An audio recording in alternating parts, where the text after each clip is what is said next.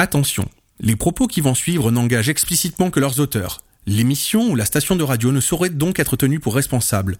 Bonne écoute à vous. Vous êtes sur Radio Delta, la radio qui rayonne entre les oreilles. Ladies and gentlemen, veuillez attacher votre ceinture et éteindre vos appareils télévisuels. Nous entrons dans une zone de réflexion intense. Le commandant de bord et moi-même vous souhaitons un agréable voyage au travers du miroir. Fermez les yeux, c'est le poste zéro. Bonjour et bienvenue dans le poste zéro. Dans le poste zéro, nous ne savons rien, mais on n'est pas content d'en savoir plus. Ce mois-ci dans le poste zéro, nous recevons Vianney Clavreul. Vianney Clavreul qui est un guide nature en baie de Somme mais qui est aussi un globe-trotteur de la cueillette sauvage. On va de suite écouter son interview pour comprendre quel est son point de vue par rapport à la nature. Et ensuite, nous irons découvrir l'univers de Jean-Marc Landry. Jean-Marc Landry, éthologue, grand spécialiste du loup et scientifique suisse. Nous aurons son point de vue sur la nature et sur le loup. Ne quittez pas l'antenne, vous êtes toujours sur le poste zéro. Some kind of nature, some kind of soul, some kind of mixture, some kind of gold. Pour vous, qu'est-ce que ça représente la nature? La nature, bah, c'est les arbres, euh, c'est le vent, c'est le soleil, c'est le ciel bleu, euh, les petits oiseaux, euh, les fleurs, l'herbe, euh, voilà. Et, et vous aimez la nature de manière générale? Oui, la montagne aussi, hein. il y a la montagne, il y a la mer, il y a tout ce qui s'ensuit. Oui, très bien. Oui. ben Merci pour moi. Ma question, elle est simple, c'est pour vous, ça représente quoi la nature? La nature, euh, bah, la nature, euh, c'est la vie, c'est la force, euh, c'est l'énergie. euh, voilà, c'est un moyen de se ressourcer, de, de, voilà, de voir plein de belles choses. Aller cueillir des champignons, aller, euh, voilà, la pêche à la truite, plein de choses comme ça. Les bons petits bistrots de village, voilà, à peu près tout. Et, et il y a quelque temps, il y a, Très la vie. il y a très peu de temps, il y a eu quand même malheureusement des, des- des grandes inondations dans la vallée de la Roya et de la Ouais, Tinée. ouais, ouais, ouais. Et ça, c'est un élément naturel. Et du coup, est-ce que, est-ce que on finirait peut-être pas par en vouloir à la nature? Est-ce que vous vous en voulez à la nature des fois? C'est normal, hein, on, a, on a maltraité la nature et la nature se, se- reprend le dessus sur l'homme. Voilà. Elle, elle arrive à- on arrive à passer un cap et puis euh, c'est à nous de nous adapter et à faire avec et à, à se plier aux exigences de la nature. La question, c'est pour vous, ça représente quoi la nature? La vie. Oh, beaucoup de choses, la nature, c'est tout. C'est vital. Pour moi, c'est vital, la nature. Il faudrait arrêter de la détruire. Pour- pour- Pourtant, la nature, elle nous détruit aussi. Là, il y a peu de temps, il y a eu quand Ah, même des, bah des- oui, des- mais- des grosses inondations dans les vallées de la Tinée, de la Roya, qui ont tout décimé. Mais Je mais alors, du coup, du coup, est-ce que est-ce que c'est nous qui la détruisons ou est-ce que c'est elle qui Moi, nous je détruit pense que euh, c'est nous qui détruisons la nature et que la nature réagit par rapport à tout ce qu'on fait. Voilà. Le réchauffement climatique, c'est pas pour rien. Et si on a tant d'intempéries maintenant, c'est à cause de ça. Donc, il faudrait que ça cesse un petit peu. Le monde va mal, monsieur. voilà. La nature. Alors pour moi, la nature, c'est. Euh... Ouais, c'est. La nature. Euh, J'ai le droit de parler de philosophie ou pas? Mais justement, c'est- vous pouvez parler de ce que vous voulez. C'est votre avis à vous. D'accord. Alors moi, je, je dirais que euh, j'aime euh, j'aime la nature au sens de Spinoza et d'Albert Einstein, voilà, de tout ce qui est... euh, euh, ils appellent ça, enfin tout ce qui est l'univers, ce que ça a créé, l'être humain. Pour moi, c'est ça la nature, c'est la puissance de tout ça, de tout ce que l'on ne voit pas et tout ce que l'on voit et ce qui... je ne sais pas comment expliquer ça, ils sont beaucoup plus forts que moi dans leur manière de- de- d'exprimer ce genre de choses. Mais euh, c'est toute cette force qui a fait que nous sommes là, que, que, que les choses se déroulent, que la vie se déroule. Voilà, pour moi, c'est ça la nature. Donc vous vous rapprochez plus d'un panthéisme de Spinoza, par exemple? Euh, ben, disons que euh, c'est une force pour moi, la nature, qui, euh, qui, euh, voilà, qui, fait, les hommes et qui fait que nous vivons, euh, que tout ça, que voilà, toute, cette énergie, voilà, l'énergie, voilà, pour moi. La nature, c'est toute cette énergie, c'est toute cette force, c'est tout ce qui est en nous et, euh, tout ce qui est le vivant. Voilà. Et moi, à mon avis, il faut absolument respecter ça. Voilà, c'est mon point de vue. D'accord. Et pour vous, du coup, la nature moi, je passe pas derrière elle. Mais attends. Ah, mais moi, j'étais sur la nature, la nature, quoi, la nature. Pourquoi pas C'est un avis aussi. Ah bah oui, non, mais moi, la- moi, pour moi, la nature, oui, c'est on prend, on va se promener en, on va en montagne, euh, on va, on va se- s'aérer l'esprit. euh, euh, c'est euh, voilà, c'est la, la vie, mais la vie euh, sans, enfin, j'allais dire sans nous. C'est euh, voilà, on, on- on a besoin. Enfin, moi perso, j'ai besoin de la nature pour voilà m'a- m'aérer le cerveau, euh, voilà. Mais euh, c'est voilà, c'est parce que tu fais, tu fais, tu fais un seul en fait avec la nature, donc. euh, c'est la même réponse. D'accord, bah, c'est la même réponse, mais je connais pas Spinoza. Mais voilà. Ouais, bah écoute, c'est pas. Moi, c'est parce que je- j'ai lu l'éthique euh, il y a deux ans, tu vois, ça m'a retourné le cerveau, mais c'est tout. hein. Deus sive natura, du coup. Alors, ça, je comprends pas. Ben, c'est c'est la phrase de Spinoza. Ah, bah, Deus- Dieu ou la nature. C'est le, pan- le panthéisme spinozien Voilà, passe par là. Voilà, tout à fait. Alors, c'est ça. C'est euh, comme, comme euh, ben, Albert Einstein parle de religiosité cosmique, c'est-à-dire euh, tout ce qui est voilà, ben, la nature, le, le, un tout. Et effectivement, alors Spinoza appelle la nature Dieu. Et effectivement, voilà, c'est parce que je- je- pour moi, s'il doit y avoir quelque chose qui, a- qui, qui devrait s'appeler Dieu, ce serait effectivement la nature telle que lui l'a décrit. Pour vous, ça représente quoi la nature? Oh punaise, on dirait le sujet de français. Mais la nature, c'est tout, c'est tout ce qui est autour de nous, ça nous entoure de partout. Où qu'on aille, ben il y a de la nature. Voilà, c'est la vie en fait, la nature. Sans la nature, on n'est rien. S'il n'y a pas d'arbre, on respire pas de toute façon, donc euh, voilà. La nature, c'est le bien-être. Voilà. Et toi, viens m'aider, ça va, euh, je suis tout seul. là. Et pour- Pour vous, du coup, ça représenterait quoi la nature? Je répète pas ce que j'ai dit. Le bien-être, Non, non, pas cool. Non, c'est. ça représente la faune, la flore, l'avenir, enfin prendre soin. Voilà. D'ailleurs, on va en forêt là, on part. Ben, Très bonne balade à vous. Merci. Merci. Merci beaucoup. Très bonne journée à vous, merci encore. Au revoir. C'est une question. Surtout que là, en plus, vous avez un, un logo Sea Shepherd. La, la question va vous parler. Pour vous, ça représente quoi la nature? My God. euh, pour moi, la nature, bah, déjà, j'ai envie de dire euh, la montagne, le vert, euh, le repos, l'air frais. Voilà. Et après, euh, ici aussi, oui, la mer. euh, la mer, la mer euh, propre. Voilà. La terre euh, quand il n'y a personne, on va dire. Ouais. Pour y répondre à une question Bah, tout dépend de la question, mais oui. Moi, ma question elle est simple. C'est pour vous, ça représente quoi la nature? La nature, bah, la vie. Pas besoin de, de hein.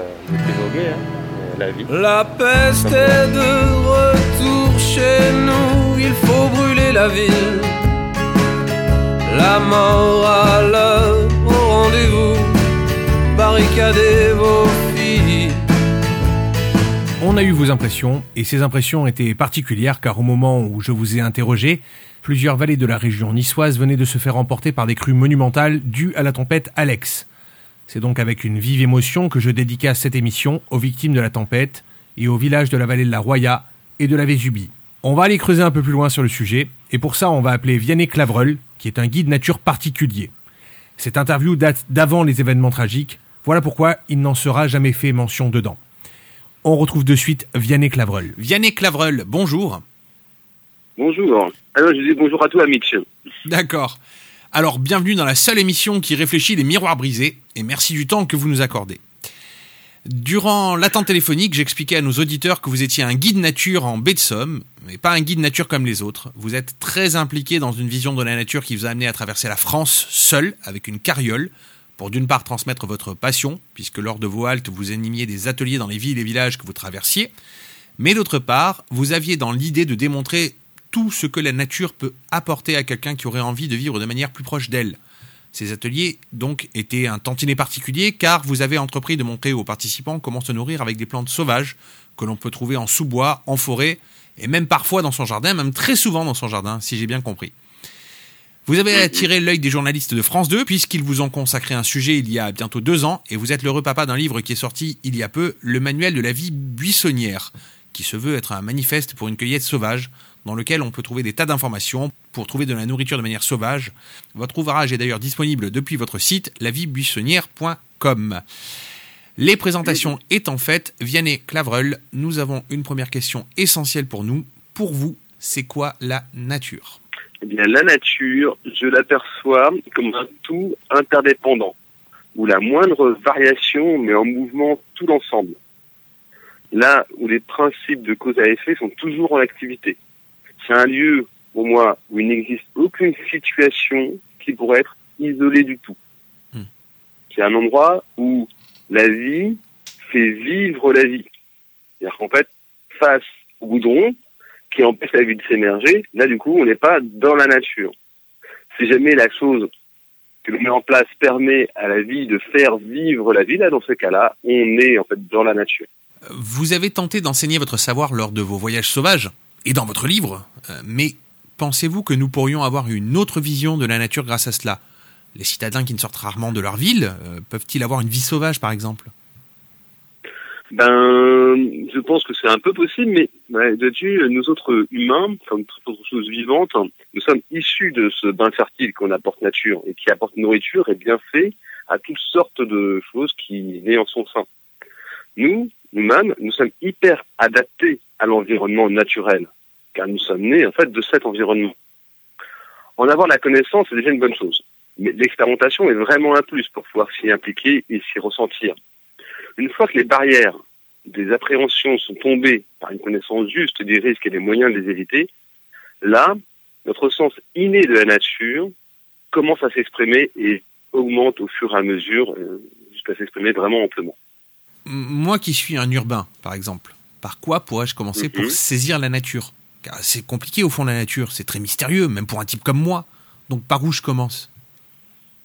Ben moi, je dirais que le premier pas, ce serait la contemplation, simplement. Et euh, le deuxième, ce serait l'absorption, quoi. Mm. La contemplation, déjà, euh, des pigeons qui sont juste devant, des moineaux qui traînent par là, comment ils réagissent entre eux, regarder un peu. Je pense que regarder un peu les, les nuages, euh, le soleil. La contemplation, à mon avis, c'est vraiment par là qu'il faut commencer. Mais du coup, tu parles de contemplation. Moi, la question qui va me venir, c'est est-ce que du coup, une vie contemplative, c'est une vie qui peut nous rapprocher de la nature de manière significative? Hum, une vie qui ferait que de la contemplation ne pourrait pas nous aider à grand chose. Je pense que là, vous voyez, je mets, je mets un deuxième pas. hein. Le deuxième, c'est l'abs- l'absorption. C'est le fait de consommer la nature. C'est en fait, quand on va en fait manger des plantes sauvages, on va manger les nutriments que la nature a mis à disposition pour créer notre organisme tel qu'il est devenu avec les siècles, les milliers, d'années qui ont passé. En fait, quand on mange en fait la nature, quand on mange les nutriments, la nourriture qu'elle nous donne, eh c'est un peu comme si on recréait le cordon ombilical qui nous relie à elle. Donc la contemplation, c'est une véritable absorption aussi, hein, mais par les sens, par le plaisir du sens. Mais le fait de se nourrir, de créer corps en fait avec, hein, eh bien c'est vraiment le fait de bah, d'en consommer les produits qu'elle sort, qu'elle crée. Suite à vos passages dans les villes et les villages, quels sont les retours que vous recevez par la suite, euh, du moins Euh, Les gens se mettent à cueillir dans la nature plus régulièrement. Il y a des gens qui se disent, bah tiens, je, vais essayer d'aller voir en, en sous-bois ou même dans mon jardin ce que je pourrais manger qui a poussé de manière euh, sauvage? Euh, ça arrive assez couramment. Euh, Il y a de toute façon toujours, quel que soit le niveau de génération, une adhésion euh, totale qui se fait. Enfin, assez riche, quoi. Que ce soit les enfants, euh, les, les personnes euh, qui travaillent dans un bureau, les personnes âgées. J'ai même rencontré des agriculteurs, des vieux agriculteurs à la retraite, qui ne connaissaient même pas les plantes qui poussaient juste au pied de leur, euh, au haut de leur tracteur et que moi je, je consommais. Et ils me disaient qu'ils ne les connaissaient pas, mais avec beaucoup d'humilité, sachant en fait que euh, n'avaient pas forcément fait du bien à leur environnement euh, durant leur existence. Mais euh, je vois vraiment, euh, toute génération confondue, une adhésion complètement évidente. Un petit peu, comme viens de me dire, comme une espèce de nostalgie vivifiante. On voit quelque chose qui leur a manqué, mais qu'ils ont envie d'acquérir, vraiment quelque chose comme une mémoire. Comment vous pourriez définir votre rapport à la nature? C'est une entité, comme le voyaient les druides, les chamans, ou vous êtes plus pragmatique dans votre vision de la chose? Moi, je perçois le monde comme étant tout autant analogique que logique. Ainsi, pour moi, en fait, les mythes d'un peuple ou d'un individu sont à prendre en compte comme une expérience potentielle, qu'il serait dommage de refuser si elle nous est proposée, et pire encore, ce serait de la réfuter sans avoir été constatée par soi-même.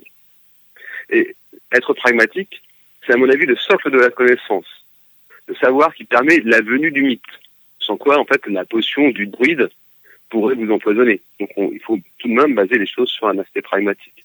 Mais euh, je, je regarde le monde en fait sous ces deux aspects-là. Je me fiche complètement que quelque chose soit une croyance ou un savoir, tant que celle-ci en fait participe à vivifier l'existence.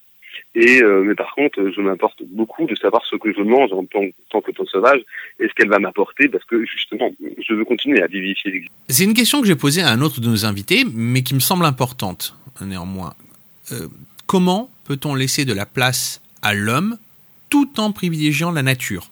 Avez-vous une idée à votre niveau, puisque vous avez cette vision qui nous manque parfois? Voilà. On va dans le bon sens.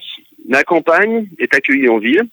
L'agriculture urbaine, la résilience alimentaire est un des savoirs que le peuple s'approprie de plus en plus, du moins à ce que je perçois. On peut faire mieux. Mais en soi, il faut attendre l'épuisement total des ressources pour cela. Quand il n'y aura plus de sable, il n'y aura plus de béton. Et là, les choses changeront.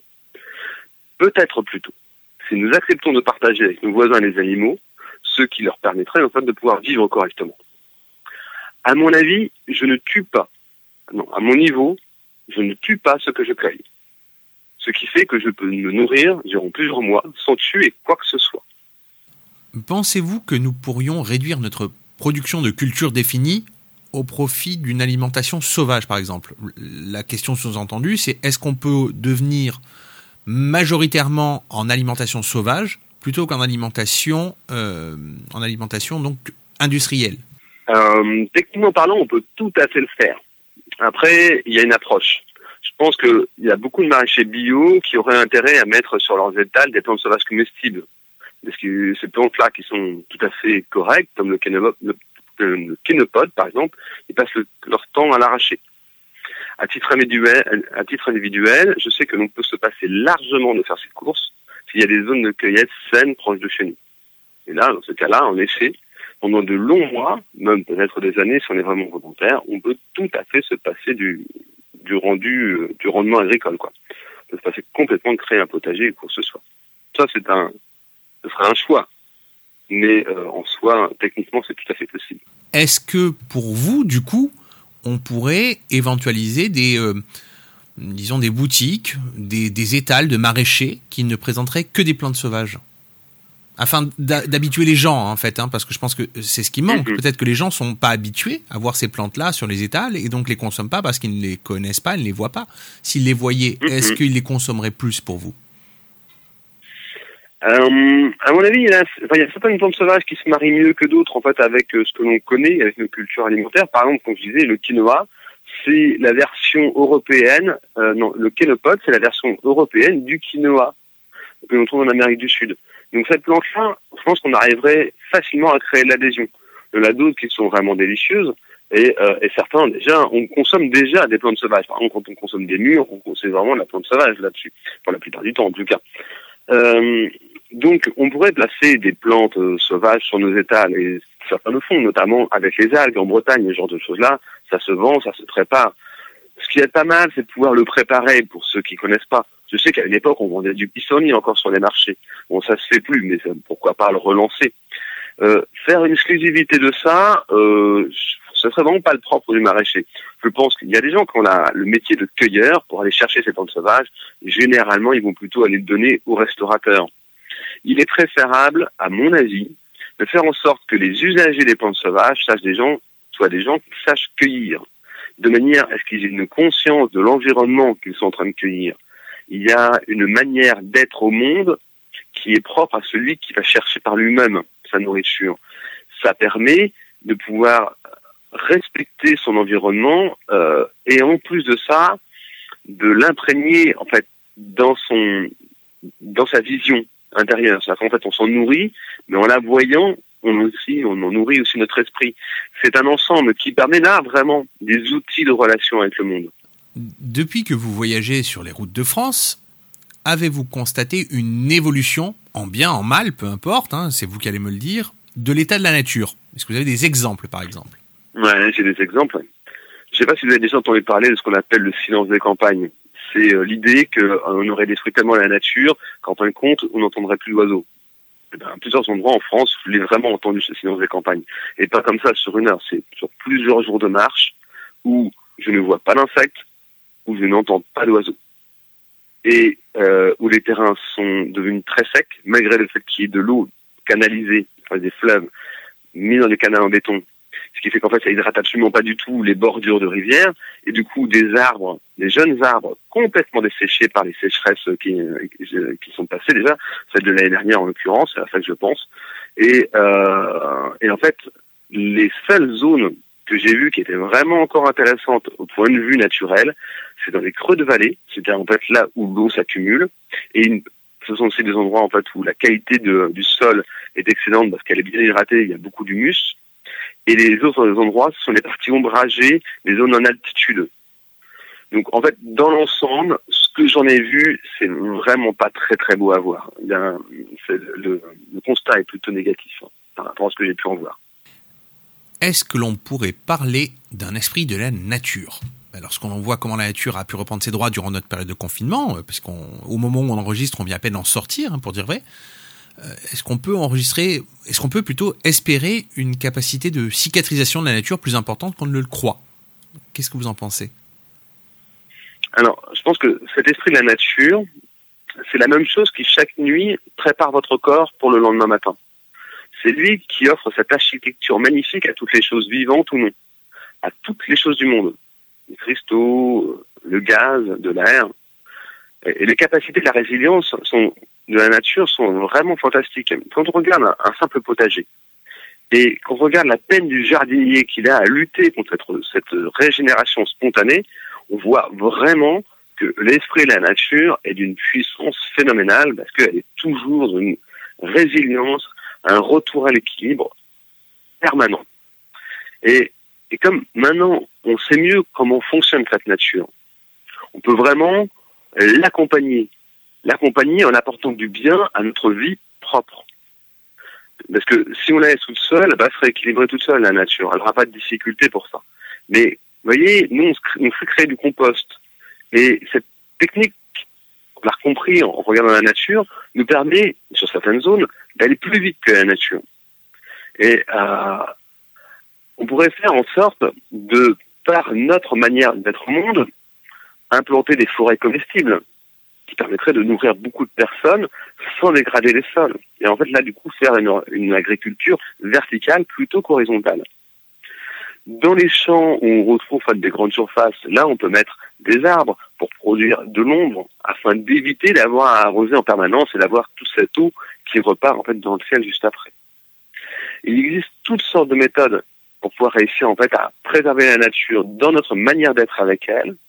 Et de toute façon, si on la laisse faire, si on ne fait rien, eh bien en fait là, la régénération va se produire et euh, la nature s'en portera que beaucoup mieux. Parce que le déséquilibre, le déséquilibre se crée à partir du moment où on agit dessus. Donc c'est juste laisser faire et dans la forme idéale, on laisse faire, on remonte des plantes sauvages comestibles, on se loge dans le sol ou à sa surface plutôt que dans les immeubles. Et là, en fait, très naturellement, on arrêtera d'être sous la pression de l'oppresseur industriel et la nature en prendra ses droits correctement. Merci beaucoup du temps que vous nous avez consacré. Euh, qu'est-ce qu'on peut vous souhaiter pour l'avenir, Vianney? Ben Moi, j'ai une tendance à transformer mes passions en profession, alors que mon vœu, ce serait que cela dure autant de temps que ce que je désire. Écoutez, c'est un vœu, c'est un vœu qu'on vous souhaite du coup. Est-ce que vous avez un autre voyage prévu dans les mois à venir, puisqu'on vient à peine de sortir de, confinement Donc, est-ce que vous avez prévu de revoyager, de repartir en France? Alors, en ce moment, je fais des, ce que je pourrais, m'amuse à appeler des amusettes préparatoires, euh, parce que là, je vise un documentaire qui permettrait une transmission adéquate de la pratique de la cueillette afin que la manne naturelle retrouve son statut de patrimoine alimentaire de l'humanité. Écoutez, tout un programme, hein, du coup, euh, tout un bah, programme. On vous le souhaite, on, vous souhaite d'arriver à ce documentaire le plus rapidement possible pour qu'on puisse nous en profiter, parce que nous, ça nous intéresserait de, voir un peu à quoi ça ressemble. Donc merci encore, Vianney Clavreul, et je rappelle que l'on peut se rendre sur votre site laviebuissonnière.com, tout attaché, laviebuissonnière.com, pour réserver votre ouvrage et des sorties nature, puisque vous en faites toujours en baie de Somme pour l'instant. Euh, votre ouvrage est donc disponible sur votre site et on peut même demander une dédicace, si j'ai bien compris. Oui, c'est tout à fait possible. Formidable. Avec plaisir. Ben, merci. Ben, nous, on se retrouve après la pause pour un moment de questionnement intense sur le sujet. Merci à vous, Vianney Clavreul. Cette interview a été réalisée comme la précédente avant les événements tragiques qui ont touché le sud-est de la France. Nous allons interroger Jean-Marc Landry, grand spécialiste du loup et éthologue suisse de renom. Et j'ai une grande pensée pour les soigneurs et les personnes qui gèrent le parc Alpha Loup dans la vallée de la Vésubie. Ce parc abritait plusieurs meutes de loups et il a été emporté par une coulée de boue violente, dévastant l'intégralité du parc et tuant des dizaines d'animaux. Je souhaite donc du courage à tous les soigneurs et au personnel du parc. Je vous laisse avec les paroles de Jean-Marc Landry, éthologue et grand spécialiste du loup en Suisse. Jean-Marc Landry, bonjour. Bonjour. Alors, vous êtes biologiste, éthologue, vous êtes spécialiste du loup en milieu agropastoral, vous avez fondé l'IPRA, l'Institut pour la promotion et la recherche sur les animaux de protection en 1997 suite au retour du loup en Suisse. Vous avez écrit un ouvrage qui s'appelle Le Loup, qui explique votre combat et votre vision de la situation aux éditions Delachaux et Niestlé, qui est disponible donc euh, chez ces éditeurs-là. Merci de votre temps, Jean-Marc Landry, déjà. Vous avez un regard de terrain sur le monde animal et par conséquent sur le monde qui évolue, de par votre formation d'éthologue. Donc, la première question qui nous amène, c'est pour vous, c'est quoi la nature? Ouais, c'est une question très complexe. Euh, alors pour moi, la nature, j'essaie de réfléchir à cette question en me disant, tiens, qu'est-ce que la nature? Et ma réponse serait la suivante. En fait, la nature, c'est l'environnement dans lequel a évolué l'humain depuis ses origines. Puis à un moment donné, il a été, il a pu se défaire des lois en fait de la nature, des lois de la sélection. Puis à un moment donné, il a commencé à transformer cette nature et puis à créer quelque chose que moi j'appelle un peu d'artificiel. Donc la nature, c'est tout cet environnement bah, naturel, si on veut, tout cet environnement dans lequel l'homme a évolué. Et je pense que l'homme fait partie de la nature aujourd'hui. Et, et, cette nature, en fait, on peut la voir aussi apparaître dans ce que l'homme a transformé. Alors là, je parle des villes, des autoroutes et tout ça. On voit que la nature est toujours présente. Je sais pas si c'est très clair ma réponse. Oui, oui, mais ça l'est, ça l'est. En tout cas, en tout cas, c'est euh, c'est votre réponse et, euh, et c'est assez clair, il me semble. Euh, quand on compulse les documents présents dans vos ouvrages, on constate que finalement les espèces animales et les êtres humains pourraient très bien cohabiter euh, grâce à des solutions assez simples. Euh, le cas échéant, les troupeaux et les loups auraient la possibilité de vivre à distance raisonnable, si j'ai bien suivi ce que vous écriviez. Donc, pensez-vous que nous puissions imaginer un jour un monde en harmonie entre nature et humain alors, je pense qu'on peut imaginer un monde en harmonie entre nature et humain, je pense que c'est indispensable. C'est indispensable pour nous retrouver notre équilibre, ça c'est le premier point. C'est nous, en tant qu'espèce humaine, où on a un peu colonisé tous les milieux, bah, de laisser de la place euh, à, notre milieu, on en a besoin, de laisser la place aux autres espèces. Je pense aussi que nous, on se considère, je pense beaucoup d'entre nous, un peu l'espèce un peu supérieure. Donc ce n'est une espèce supérieure, puis si on veut surtout remplacer Dieu ou jouer à Dieu, il faut qu'on qu qu donne de la place aux autres espèces, qu'on préserve les autres espèces moi, ça me paraît indispensable. Et tout le combat que je mène sur le, le travail entre la cohabitation. Alors cohabitation veut quand même dire euh, on est ensemble, on vit ensemble sur un même terrain. Il n'y a plus une notion de distance. Coexistence veut dire bah il y a une distance en fait. Toi tu es d'un côté, moi je suis de l'autre. On, ne sait pas trop de se croiser, on coexiste. Mais cohabitation c'est un mot beaucoup plus fort qui veut dire on, nos existences se croisent. Et le loup en fait, ce qu'on a découvert dans notre recherche, quand je, je parle de loup, c'est que le loup vit dans le système agropastoral. Il vit à côté des brebis. Les brebis vivent sur le territoire du loup parce que le territoire du loup il est là toute l'année et en fait, on va avec nos brebis sous ce territoire du loup, où le loup s'installe sur des territoires occupés par l'agro-pastoralisme. Donc il faut, il faut, je pense qu'il faut qu'on change notre vision, de, il faut qu'on change de paradigme. C'est de voir qu'en fait, euh, homme, prédateurs, hommes, nature vivent ensemble sur un même terrain et qu'il y a des interconnexions tout le temps, tout le temps, tout le temps. Donc on peut plus dire aujourd'hui, il y a la nature d'un côté, il y a l'homme de l'autre, parce que l'homme déjà fait partie de la nature, et c'est la même chose avec le pastoralisme, où les, les animaux, les animaux vivent à proximité de l'homme, avec l'homme, et l'homme vit avec les animaux. Donc c'est une interconnexion continuelle. Du coup, euh, j'ai une question que je pose à chacun de mes invités euh, sur cette émission, qui est comment laisser de la place à la nature tout en ayant de la place pour les humains? Et dans un sens, vous venez un peu d'y répondre. Néanmoins, est-ce que vous voulez développer peut-être sur ce côté-là? Est-ce que vous pensez qu'on puisse avoir de la place pour tous? C'est vrai qu'aujourd'hui, l'humain occupe beaucoup de, place hein, sur la planète, mais je pense que chacun de nous peut laisser de la place à la nature.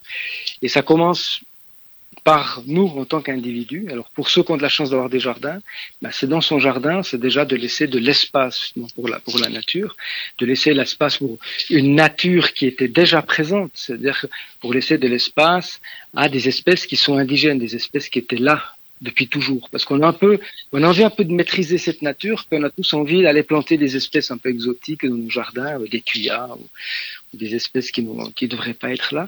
Donc ça, c'est le premier pas, c'est de se dire, bah, je laisse la place que pour les lépidoptères, les papillons puissent se développer. Ça, c'est le premier pas. Le second pas qu'on peut faire aussi, ben, c'est de créer ce réseau de jardins avec les voisins.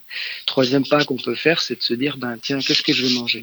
Aujourd'hui, ben, je préfère manger local, chez le paysan local, qui est là, qui travaille, lui donner les moyens de vivre de son travail, et puis pas forcément que ce soit l'argent de la PAC qui va offrir son salaire, mais que ce soit en fait la production de la terre ou de ces animaux qui permettent en fait à ces gens de vivre et à nous de se nourrir.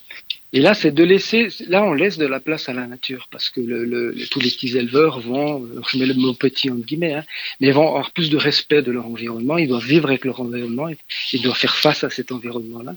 Et ça, c'est une décision que nous on doit prendre. Et chaque jour, quand vous allez faire vos courses, vous pouvez prendre cette décision-là de quelle place je vais laisser à la nature. Et puis après, c'est d'arrêter de, de, faire la surconsommation comme on le fait et de consommer de nouveaux local. Il faut, il faut qu'on ait cette réflexion-là parce qu'aujourd'hui euh, moi, si je consomme euh, des téléphones, je consomme des voitures, etc., ça veut dire qu'il y a un déficit ailleurs sur la planète. est ce que peut-être beaucoup de monde ont de la peine à comprendre, c'est que bah, la planète, c'est un écosystème qui est fermé et on est tous sous le même bateau. Tout le monde le dit maintenant, mais euh, donc, donc, on n'a pas trop le choix, on n'a pas trop le choix. Et je pense qu'aujourd'hui il y a une, plaque tournante. Là, on est dans un moment où, avec le Covid, avec le changement climatique, avec des théories euh, l'effondrement des systèmes, de, de prendre, conscience qu'on est tous interconnectés. Les animaux, la nature, euh, nous en tant qu'humains, on est tous interconnectés. Et puis il faut bah, cette interconnexion là. on n'a pas le choix. Quand vous posez la question quelle place on, on va laisser à la nature, bah, on n'a pas le choix. Quoi. Il faut qu'on laisse cette place à la nature parce que nous-mêmes sommes la nature. On fait partie de la nature. Je veux dire, sur un être humain, il y a plein de bactéries, il y a plein de parasites. Voilà, c'est, c'est, on n'est pas quelque chose qui est indemne, qui est, qui, qui est pas connecté à la nature. On laisse tout le temps la nature. En plus, on respire de l'oxygène, on respire de l'air. Donc, vous voyez que ça rentre en nous. Donc, on est interconnecté. On est la nature, en fait. Oui.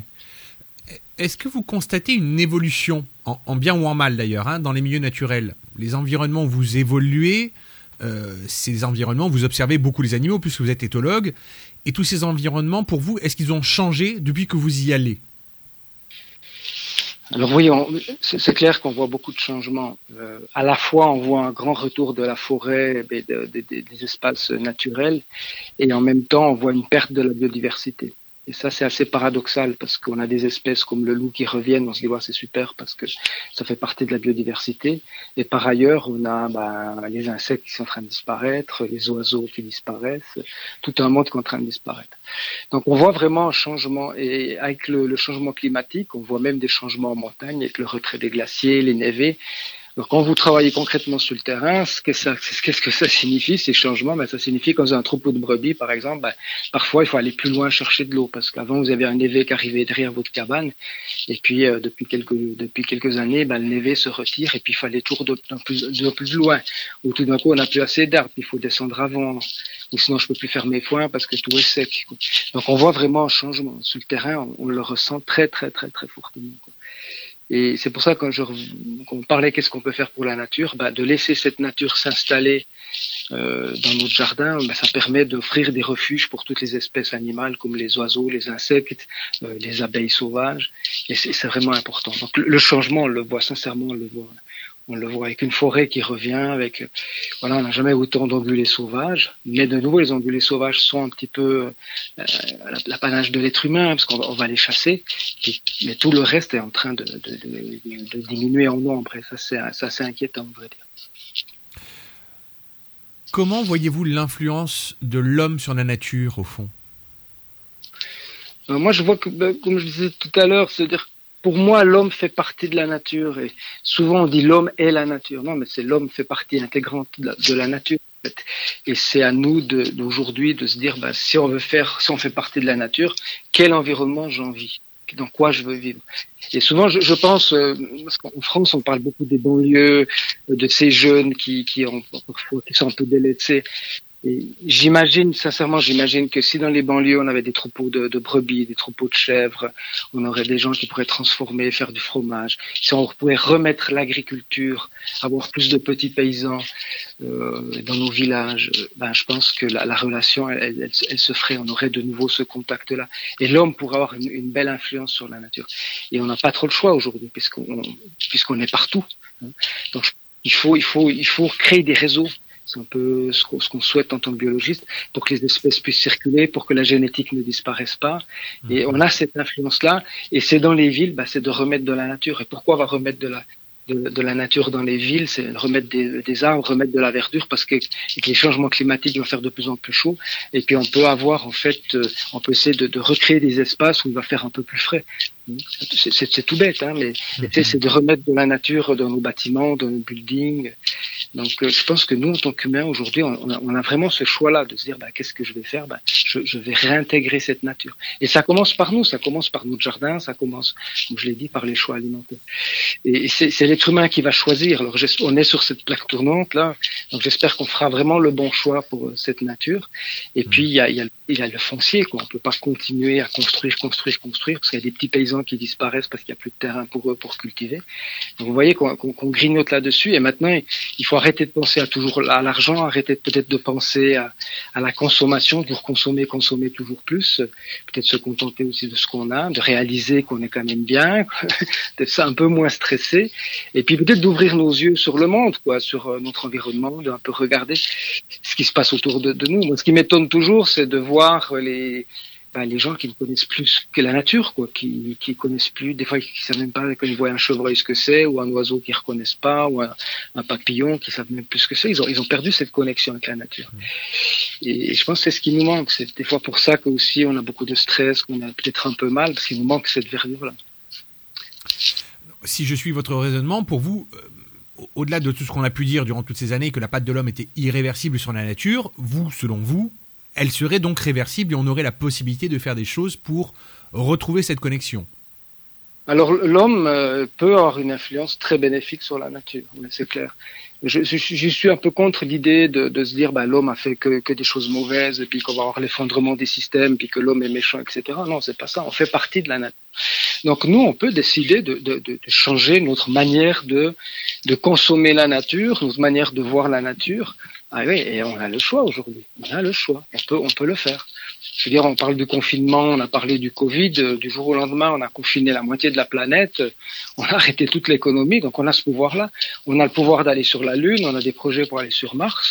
Eh ben, on peut avoir des projets pour se dire, ben, on laisse une place à la nature. Ça ne veut pas dire qu'on oublie l'homme, bien sûr, parce que l'homme fait partie de la nature. C'est ça qu'il faut comprendre aujourd'hui. Tout ce que, tous les bénéfices que la nature peut avoir grâce à l'homme, ben, l'homme va aussi en avoir le bénéfice.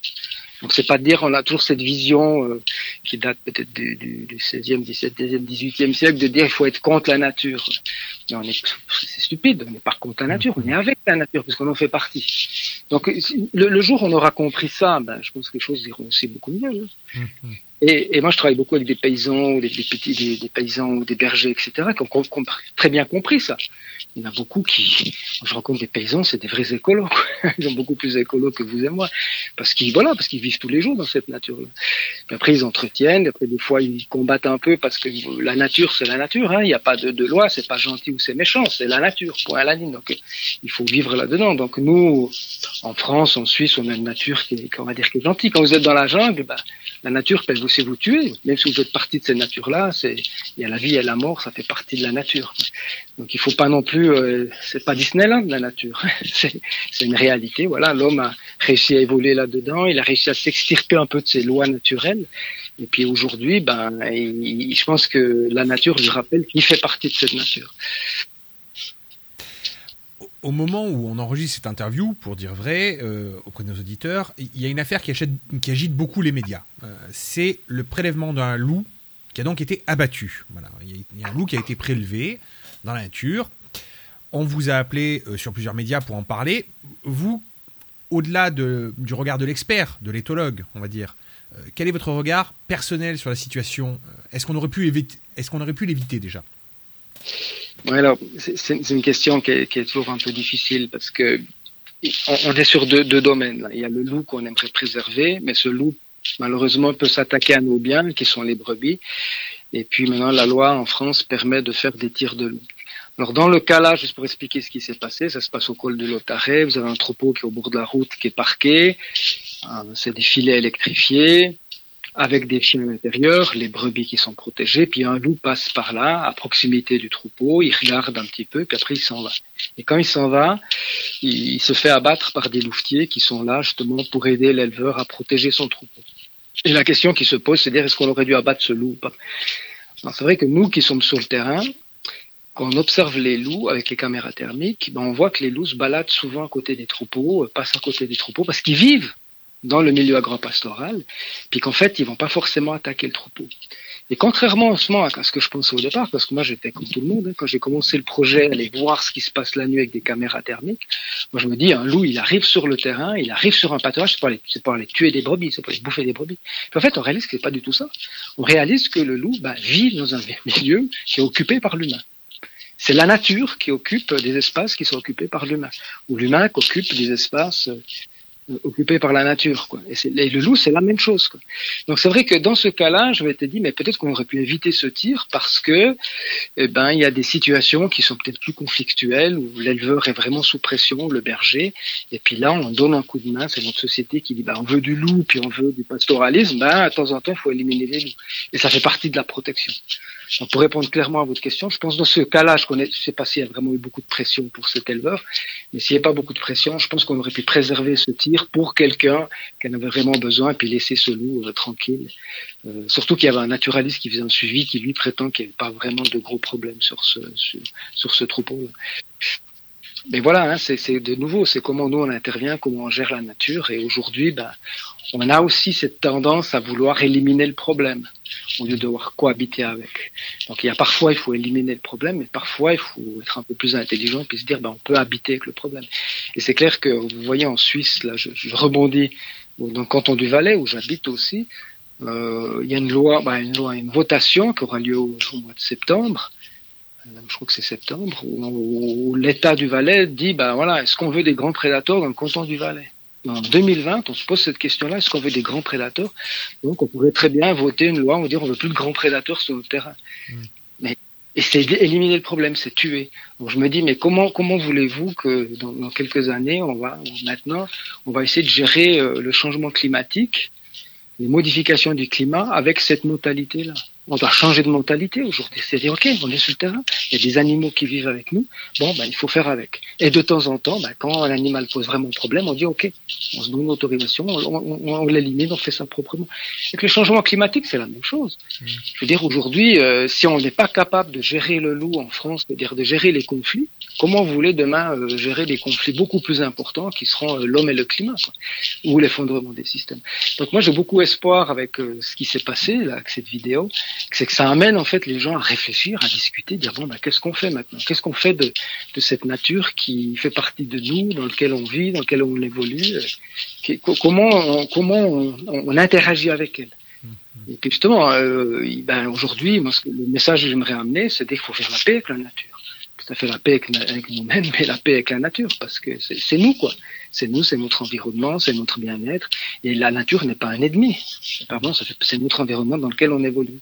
Et les loups bah, font partie de cette nature-là, comme les brebis euh, font partie de cette, euh, cet environnement-là. C'est aussi la nature. Donc c'est trouver ce chemin du milieu pour pouvoir cohabiter, pas coexister, mais cohabiter sur le même terrain. Voilà, laisser la place à l'autre. Euh, vous avez dit précédemment que quand on est face à un problème, on a tendance à vouloir l'éliminer. Alors, est-ce que vous pensez que l'homme ait une peur panique de la nature finalement, puisqu'il voit ça comme un problème? Est-ce que pour, pour vous, est-ce que nos comportements sont parfois violents, là où il faudrait juste être dans l'observation pour comprendre le vivant? Je pense que l'homme a peur, de, ouais, l'homme, la femme ont, peur de la, beaucoup ont peur de la nature parce qu'ils ne connaissent pas la nature. Et quand on ne connaît pas la nature, ben on a une, peut-être un comportement agressif à vouloir éliminer le problème.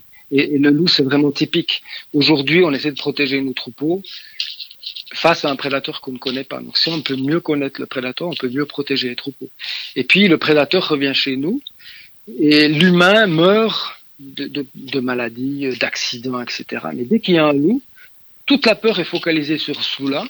Puis moi, souvent, on m'appelle ou on me dit, mais écoutez, monsieur Landry, il y a du loup, on pourrait se balader, ce loup est dangereux. Et en fait, pour moi, ce loup représente cette nature qu'on ne connaît pas, en fait. Cette nature sauvage, comment le, on pourrait le concevoir au Moyen-Âge, parce qu'au Moyen-Âge, c'est au Moyen-Âge, c'est un peu différent. Voilà. Mais aujourd'hui, vous n'avez aucun risque avec cette nature. Quasi aucun risque. Et c'est ça, cette acceptation de, de ce qu'on ne connaît pas, bah, d'aller vers elle puis apprendre à connaître. Parce que le jour où vous apprenez à connaître, vous dites ah ouais, ah, je pensais pas que c'était comme ça. Et le loup, c'est typique. Moi, je, je, présente des vidéos, je fais des conférences. Les gens ressortent des conférences avec un nouveau regard parce qu'ils avaient leurs croyances. Et puis le simple fait de faire de la caméra thermique, de rapporter des informations sur ce qu'est vraiment le loup ou ce qu'est vraiment la nature, eh ben, ça permet de changer le regard. Et puis, il faut pas idéaliser la nature ou la diaboliser. Simplement, apprendre à la connaître, ben, ça apprendre à, à, gérer comme elle est. Donc, pour répondre à votre question, moi, je pense sincèrement que l'humain, aujourd'hui, a toujours cette peur ancestrale de la nature, parce que je pense dans le temps, il fallait vraiment se battre contre elle, entre guillemets, parce qu'elle était envahissante, parce qu'il y a des prédateurs, parce qu'on n'est pas l'électricité, parce qu'il faisait nuit, parce qu'il y a des croyances, et encore des croyances et encore des croyances. Aujourd'hui, la science, la connaissance nous permet, en fait, de, de, de, de mieux connaître cette nature, et puis, en fait, de voir qu'on peut facilement l'apprivoiser, qu'on peut l'aimer, que c'est pas un danger. Quoi. Mm. Voilà. Moi, je me, je me sincèrement, hein, je me sens beaucoup plus sécurité, en sécurité dans une forêt euh, avec des loups là, comme dans le Jura par exemple, que dans le métro à Paris. Hein. Oui. Je, sens, euh, euh, je peux comprendre. Le, voilà, le métro à Paris, c'est pas, c'est pas vraiment, c'est pas ce que j'appellerais un milieu naturel, mais c'est, pour moi, il est beaucoup plus dangereux. Quoi. Alors, il faut arrêter de penser que la nature est dangereuse. La nature, c'est la nature. Voilà. Mm. C'est pas dangereuse, mais c'est pas gentil, c'est pas méchant, c'est comme ça. C'est juste la nature. Vous disiez juste avant qu'il va y avoir très certainement d'ici peu de temps, en septembre, alors l'interview passera très certainement après, on aura les résultats, mais une votation dans le dans l'état du Valais, si j'ai bien compris, euh, concernant le fait que euh, l'État demande en fait aux, aux, gens qui habitent le Valais s'ils veulent ou pas des grands prédateurs. Donc ma question va porter sur une chose assez simple, c'est quelle vision vous vous avez des politiques face à la nature? Est-ce que les dirigeants qui sont enfermés dans leur bureau euh, ont une vision claire des impacts et des mesures qu'ils prennent finalement? c'est une question difficile à répondre, mais moi, ce qui me paraît clair, c'est que de plus en plus de monde, notamment les politiciens, sont déconnectés de ce monde de la nature. Sont complètement déconnectés. Ils savent pas ce que c'est. Je veux dire, aujourd'hui, si vous prenez un politicien, vous prenez un randonneur, on sait plus ce que c'est qu'un berger. Les gens savent plus ce que c'est qu'un troupeau. Pour eux, c'est Disneyland. Je, je, je, consomme la nature. Aujourd'hui, on consomme de la nature. Et, je pense que les, les, politiciens utilisent, en tout cas en Suisse, hein, en France, mais en France, un peu la même chose. Beaucoup de politiciens aussi utilisent la nature pour se faire réélire. Et en Valais, on a eu des cas où je, je dis, bah, je vais combattre le loup pour avoir des bah, pour se faire réélire. Et en France, ça, c'est typique avec le monde agricole où on fait attention à ce qu'on va dire pour avoir des voix. Donc, on arrive plus à avoir cette indépendance et puis avoir euh, la poigne pour dire maintenant c'est comme ça que ça se passe. Et on le voit peut-être avec ce qui s'est passé avec Nicolas Hulot euh, quand il était ministre euh, de l'écologie durable. Je pense que lui, c'est ce qu'il a dit à un moment donné. Il dit, mais si le, le peuple, les gens soutiennent pas mes actions, et puis si j'ai pas de soutien, et puis que si au niveau politique, il y a que l'argent qui compte, comment voulez-vous faire, comment voulez faire avancer les choses? Et, je pense que les politiques sont fortement liés à l'économie, et puis aujourd'hui, tout est économie. Et ça, c'est le problème. Et moi, l'économie ne pose pas de problème. Hein. Je veux dire, euh, le capitalisme, bon, ben voilà, on a un système qui fonctionne bien, ça ne pose pas de problème. Mais il y a un biais là-dedans, c'est que dans le capitalisme, il y a un acteur qu'on qu oublie, qui est l'environnement, la nature. Parce que si demain vous tenez compte de la nature comme à des acteurs majeurs, ça veut dire que vous devez aussi payer cette nature. Et si vous devez payer cette nature, eh ben, un agneau qui vient de Nouvelle-Zélande ou, ou des fruits qui viennent d'Afrique du Sud vont tout d'un coup être plus chers que les locaux. Et les locaux seront de nouveau avantagés. Aujourd'hui, en fait, on, on, comment dire, on fait de l'économie sur le dos de la nature. Et personne ne fait le calcul de combien ça va coûter, mais un jour ça va coûter cher, parce qu'aujourd'hui on voit que la pollution euh, pose problème, euh, qu'on a des gens qui meurent de la pollution en France aujourd'hui. Et, et, le politique n'en tient pas compte, parce qu'on est toujours sur du court terme. Donc moi, un politique, il devrait connaître déjà un petit peu de l'écologie, il devrait savoir un peu les lois écologiques, il faudrait un peu les remettre sur, certains, pas tous peut-être, mais les remettre sur les bancs des universités pour expliquer comment fonctionnent les systèmes, d'aller voir les gens qui vivent sur le terrain, euh, d'aller dans, dans la campagne, et puis un peu sortir, et puis, puis d'avoir cette connexion, en fait, puis d'aller se balader, et puis un peu voir comment ça se passe. Et je pense que la, la relation serait, serait différente. Quand j'ai préparé cette émission, j'ai découvert votre fondation, la fondation Jean-Marc Landry, et vous, parlez souvent, euh, et vous dites souvent, la voix du milieu par rapport à votre fondation. Donc si vous aviez la possibilité de faire passer un message euh, vis-à-vis de cette voix du milieu, vis-à-vis de votre fondation, euh, ce serait quoi exactement? Qu'est-ce qu'il faudrait que nous entendions, nous? Ce que j'essaie de faire passer comme message, c'est de sortir des extrêmes, que ça soit avec le loup ou partout. Ça ne donne rien. Et puis la voie du milieu, bah, c'est de dire, c'est de faire de la conciliation. Bah, je suis suisse, on est assez bon pour ça en fait. Et justement, c'est d'éviter tous ces extrêmes, c'est d'éviter de ne de, de pas comprendre l'autre. Moi, ce qui est important, c'est de se mettre à la place de l'autre. Si vous mettez à la place de l'autre, vous pouvez le comprendre. Puis, puis si l'autre fait la même chose, bah, il peut vous comprendre. Et ça permet de chacun faire un pas vers une ligne du milieu. Et à mon avis, il n'y a que ça qui, qui, qui va nous faire évoluer aujourd'hui. Vous pouvez plus rester dans les extrêmes, que ce soit pour n'importe quoi. On peut pas dire on va tirer tous les prédateurs. Mais après, on peut pas dire on va jamais tuer un prédateur parce qu'il pose un problème. Donc le loup, il faut pas le mettre sur un piédestal. Le loup, c'est une espèce comme une autre. L'ours, c'est une espèce comme une autre. Lynx, c'est une espèce comme une autre. Voilà. Et nous, on est des humains qui vivent dans ce milieu-là, qu'on doit gérer notre milieu. Donc si vous voulez arriver à, à cohabiter en bonne intelligence, eh ben, il faut que chacun fasse un pas vers l'autre. Et pour faire un pas vers l'autre, ben, automatiquement, vous arrivez sur la voie du milieu parce que vous tenez compte de la vie de l'autre et l'autre, tient compte de votre avis. Et puis là, vous pouvez trouver une voie, en fait, de cohabitation. C'est-à-dire de, comment on vit le vivre ensemble le mieux possible. Mais pour tout, hein, je pense que la voie du milieu, elle n'est pas que pour la nature, elle est vraiment pour tout. Et dans, dans les dialogues, dans les discours, dans la politique.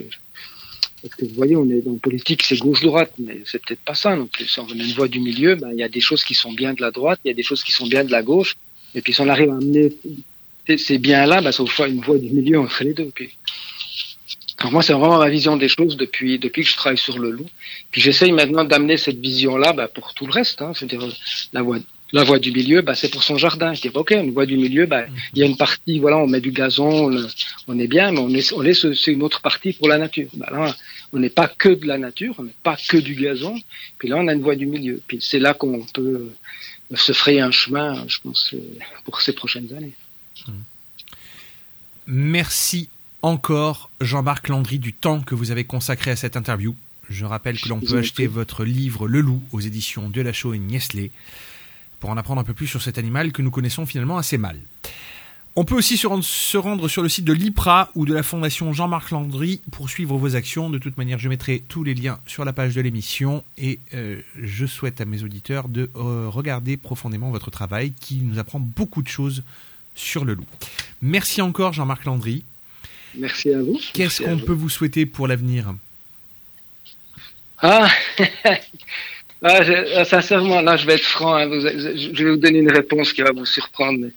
J'aimerais bien avoir une compagne, là, parce que je viens de me séparer de ma compagne. Je suis très, très, très amoureux d'elle, là, puis je suis un peu triste. Donc, ah. euh, voilà. Pour l'avenir, ce serait avoir une compagne, avoir une famille, parce que j'ai un fils, mais j'aimerais une famille recomposée, parce que moi, ça me donne la base. Voilà, la famille, pour moi, c'est quelque chose qui est vraiment très important, parce que ça me donne une base, c'est quelque chose qui me sécurise, et puis, en fait, qui me permet d'aller plus loin, d'aller travailler. Voilà. Donc, c'est même pas avoir plein d'argent, c'est pas avoir une belle voiture, mais c'est de revenir sur le centre de la famille et puis de pouvoir vivre bien avec mes proches, avec mes voisins et puis d'avoir du bon temps et puis de continuer mon travail qui me passionne bien sûr, d'avoir le contact avec les humains et puis avec la nature. Voilà. C'est ce que j'aimerais pour. vous pouvez me souhaiter pour ces prochaines. Ces eh ben, on vous le souhaite du coup. Et puis l'annonce la, est faite, comme on dit. L'annonce est faite. Si euh, une une de nos auditrices euh, est tentée euh, et connaît votre travail ou a envie de peut-être en savoir un peu plus, elle peut trouver donc donc votre travail sur l'IPRA et sur la fondation Jean-Marc Landry. bah, sait-on jamais, sait-on jamais, peut-être qu'on sera à l'origine d'une très belle histoire d'amour. Qui sait-on? Ouais, peut-être. je- Là, je cherche pas forcément quelqu'un là tout de suite parce que là, il faut que je fasse le deuil pour lancer une relation. Mais, mais vous êtes gentil, vous êtes très, vous êtes adorables. Il n'y a pas de quoi. Merci encore Jean-Marc Landry, je vous souhaite une très bonne journée. Merci, à bientôt. Au revoir. Did I see you down in young girl's town? Radio Delta. Mother